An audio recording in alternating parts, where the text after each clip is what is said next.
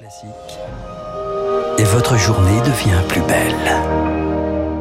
Merci d'écouter Radio Classique, il est 8 heures.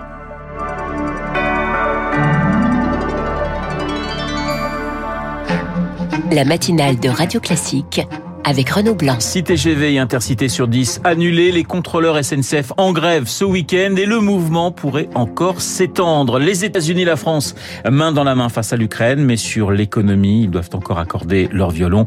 Euh, bilan d'une visite d'État d'Emmanuel Macron à Washington dans cette édition. Et puis, elle a été en, Afrique, en Afghanistan, en Centrafrique, elle couvre désormais la guerre en Ukraine. Margot Ben a reçu le prix Albert Londres pour l'ensemble de son travail. Mon invité à la fin de ce journal.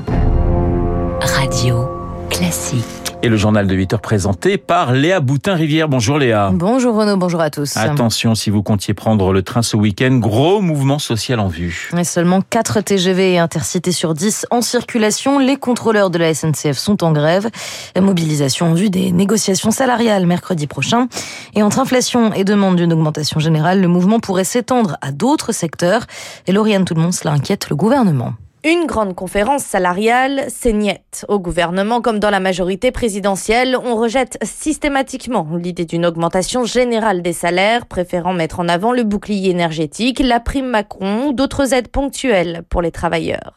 Mais face à une inflation galopante, le contexte est devenu explosif, note un spécialiste du dialogue social. Soit le gouvernement cède un peu sur les salaires, soit ce sont les entreprises, mais ça risque de faire appel d'air et créer encore plus de conflits, soit personne ne fait rien, et là, c'est l'embrasement social.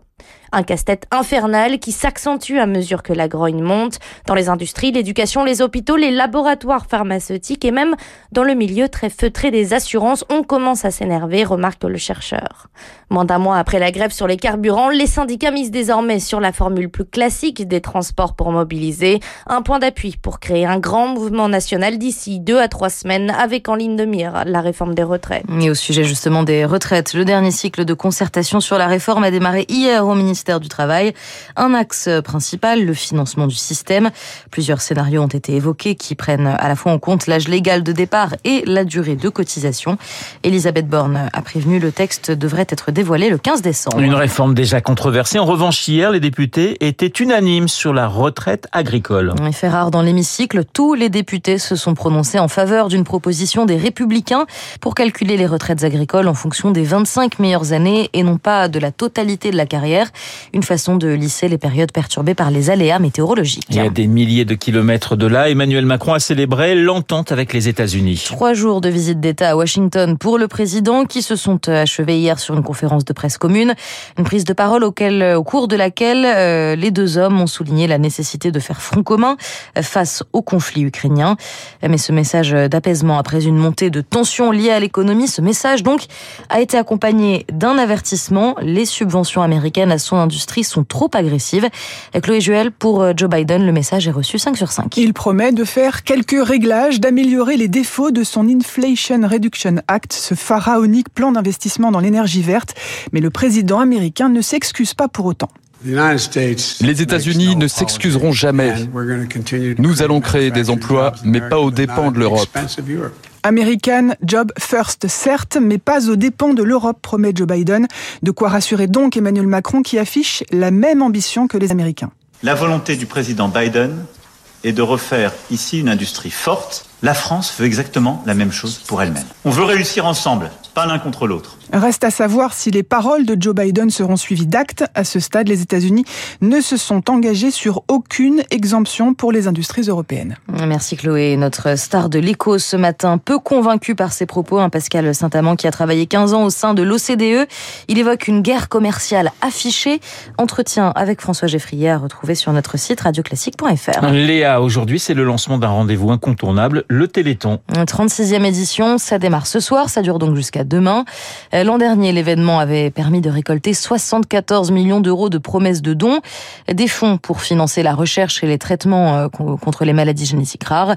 Il reste un défi, le dépistage au plus tôt.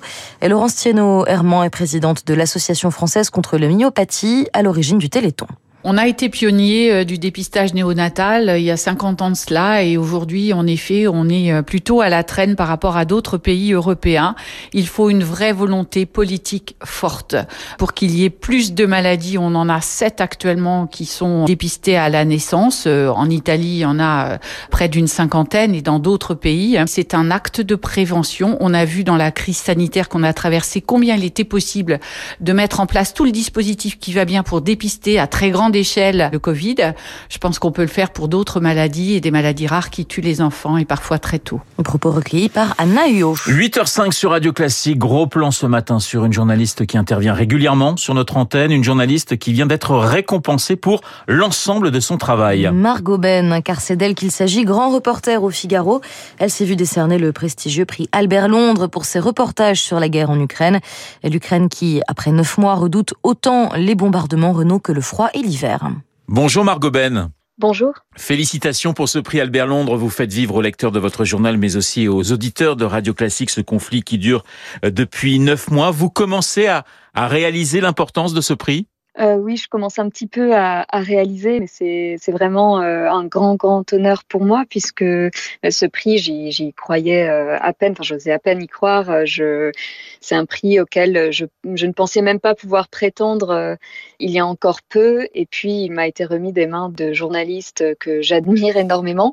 C'est une consécration personnelle, mais qui ne doit surtout pas occulter le boulot de très nombreux autres journalistes français, étrangers, et puis surtout ukrainiens qui bossent euh, sur place et, qui doivent vivre euh, avec la guerre en même temps qu'ils la couvrent, une guerre qui est pour eux très personnelle.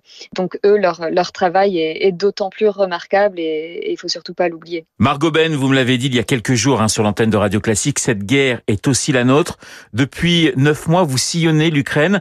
Quelle est l'image qui vous colle à la peau depuis, euh, depuis le début des combats?